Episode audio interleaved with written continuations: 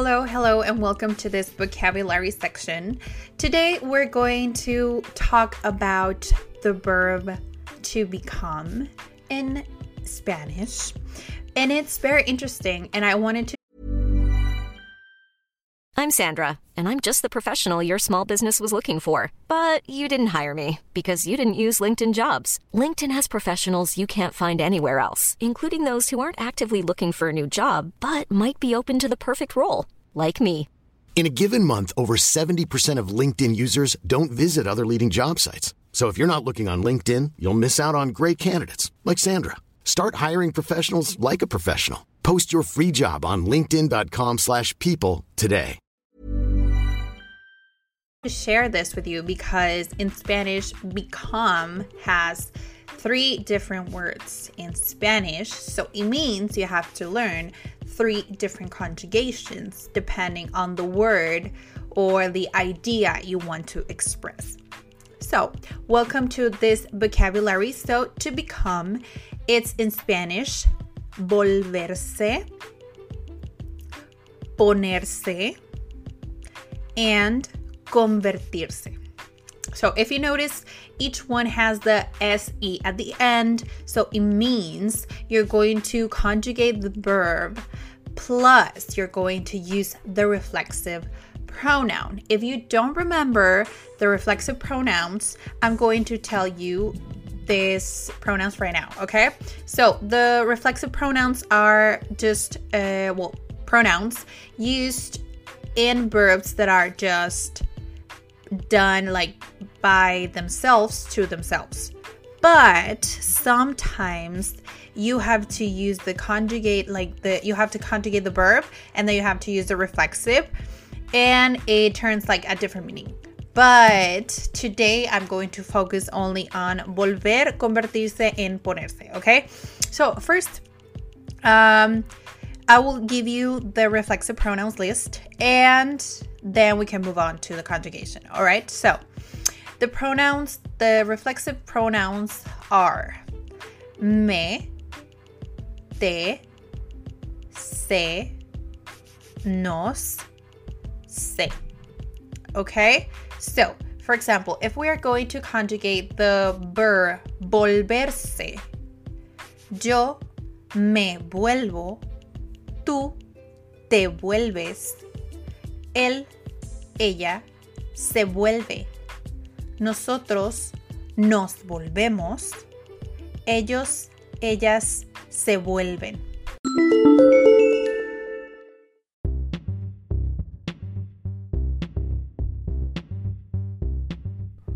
This sponsor is brought by CAD, Centro de Aprendizaje y Desarrollo. Thank you so much for being here listening to our podcast. What's all this about?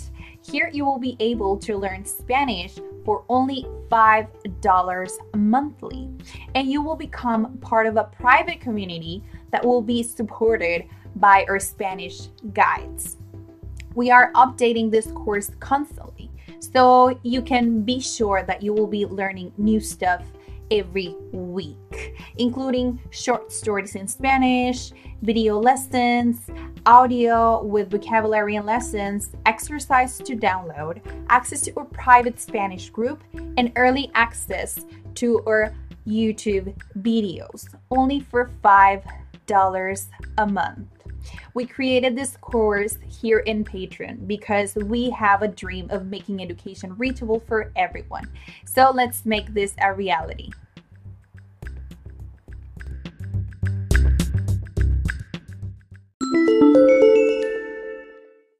So if you notice, it's going to sound like the reflexive pronoun, it's like stick to the conjugation eh, because we talk super fast and it's the way it goes. So first you're going to use of course the subject, the person you're talking about, or if if it's yourself, you can do it.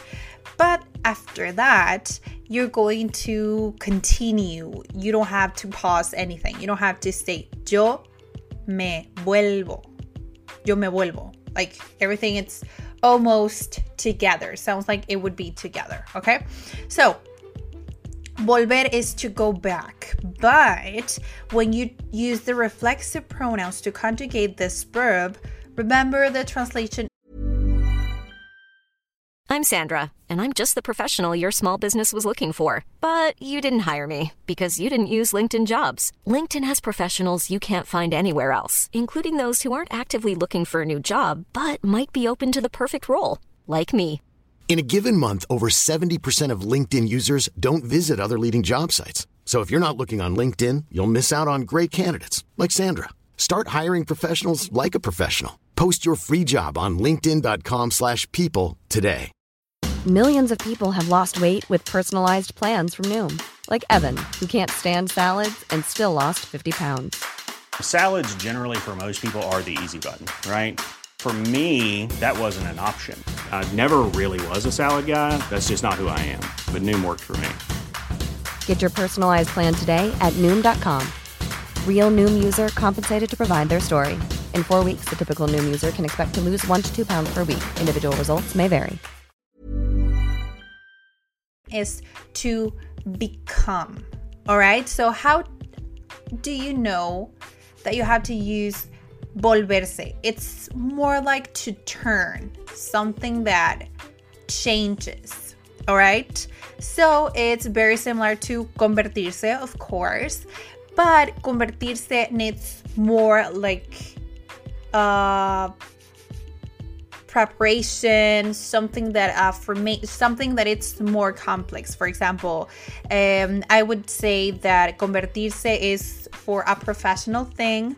So if we are going to conjugate the convertirse verb i'm going to use the example it, it would be profession all right? So it would be yo me convierto tú te conviertes él se convierte, nosotros nos convertimos, ellos o ellas se convierten. So I could say, ella se convierte en una doctora. It's more like something happened. Like, of course, you can take it as turned, but it would be different to say she turned a doctor. I know that doesn't sound natural, so you would say become. So it's something that she accomplished, right? So it's how it it's used in Spanish. They're very very similar, okay? But take it like this. Volver it's more immediate and convertirse it's more like a process. So it takes like longer time. Okay, so the last one is ponerse. And poner literally means to put. But if you use the reflexive, it's that you're going to get. So I said the verb get because you're going to combine poner with an emotion. So in English works if you use the verb get and then you add an emotion um, and then you you can say I get angry, I get anxious. So it's how it works in Spanish.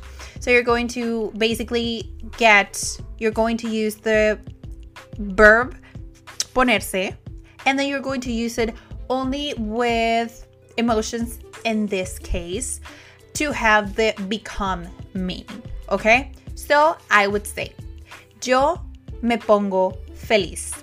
I get happy, like I become happy. So it's how it goes. But um, it's not necessarily that poner with an emotion has to be to become, but in Spanish, we do have verbs by itself, like for example, to get angry, we do have enojar, enojarse. So it could be translated either way, with poner or without poner. Just the emotion turn it into a verb. Okay? So these are the three different words that are translated to Spanish with the verb to become. Okay? So let's make a review. So, to become in Spanish is volverse, convertirse, and ponerse plus an emotion. All right. So, uh, I'm going to give you again the conjugation for the three of them, and I'm going to give you some examples. All right. Yo me vuelvo, tú te vuelves, él se vuelve, ella se vuelve, nosotros nos volvemos, ellos, ellas se vuelven. So I will get, I will take the verb, I will get the word um, crazy. Um, so it's how it works in Spanish. Ella se vuelve loca. Like she becomes crazy or she gets in this um, sense or this status. Okay? So, convertirse, I already gave you uh, another example, but I can give you just another one. Okay? Yo me convierto, tú te conviertes, él se convierte, ella se convierte, nosotros nos convertimos, ellos se convierten, ellas se convierten. Okay, so an example would be Yo me convertí en profesora.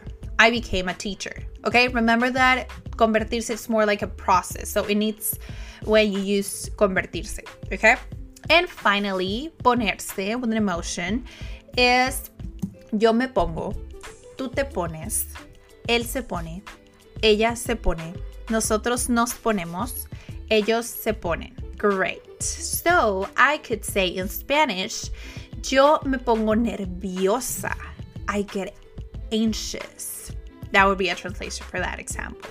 Okay, so I will give you uh, more examples here in the description. So please free feel free to ask any question that you have and feel free to leave your comment. All right.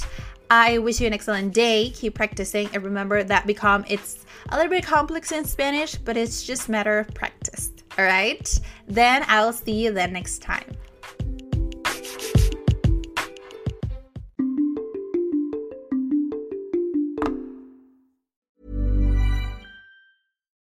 Would you like to look five years younger? In a clinical study, people that had volume added with Juvederm Voluma XC in the cheeks perceived themselves as looking five years younger at six months after treatment. Look younger, feel like you. Add volume for lift and contour in the cheeks with Juvederm Voluma XC. Reverse signs of aging by adding volume to smooth laugh lines with Juvederm Vollure XC. For important safety information and to find a licensed specialist, visit juvederm.com. That's J U V E D E R M.com. Not for people with severe allergic reactions, allergies to lidocaine, or the proteins used in Juvederm. Common side effects include injection site redness, swelling, pain, tenderness, firmness, lumps, bumps, bruising, discoloration, or itching. There's a risk of unintentional injection into a blood vessel, which can cause vision abnormalities, blindness, stroke, temporary scabs, or scarring. Talk to a licensed specialist to find out if it's right for you.